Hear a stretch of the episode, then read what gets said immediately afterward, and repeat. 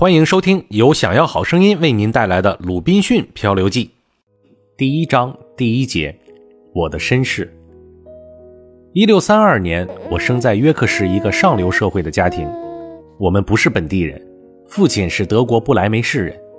他移居英国后，先住在赫尔市，经商发家后就收了生意，最后搬到了约克市定居，并在那儿娶了我的母亲。母亲娘家姓鲁滨逊。是当地一家名门望族，因而给我也取名叫鲁滨逊·克罗伊兹内。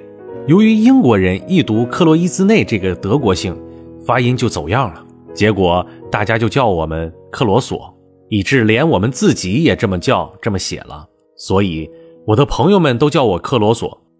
我有两个哥哥，大哥是驻弗莱德的英国步兵团中校，著名的洛克哈特上校曾经带领过这支部队。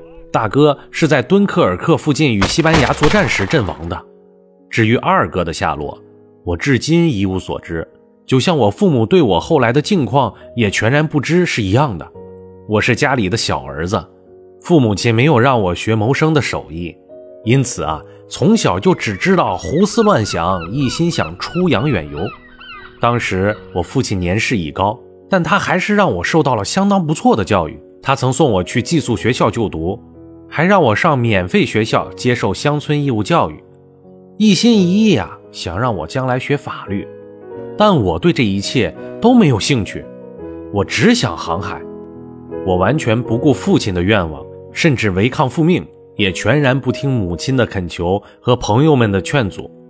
我的这种天性似乎注定了我未来不幸的命运。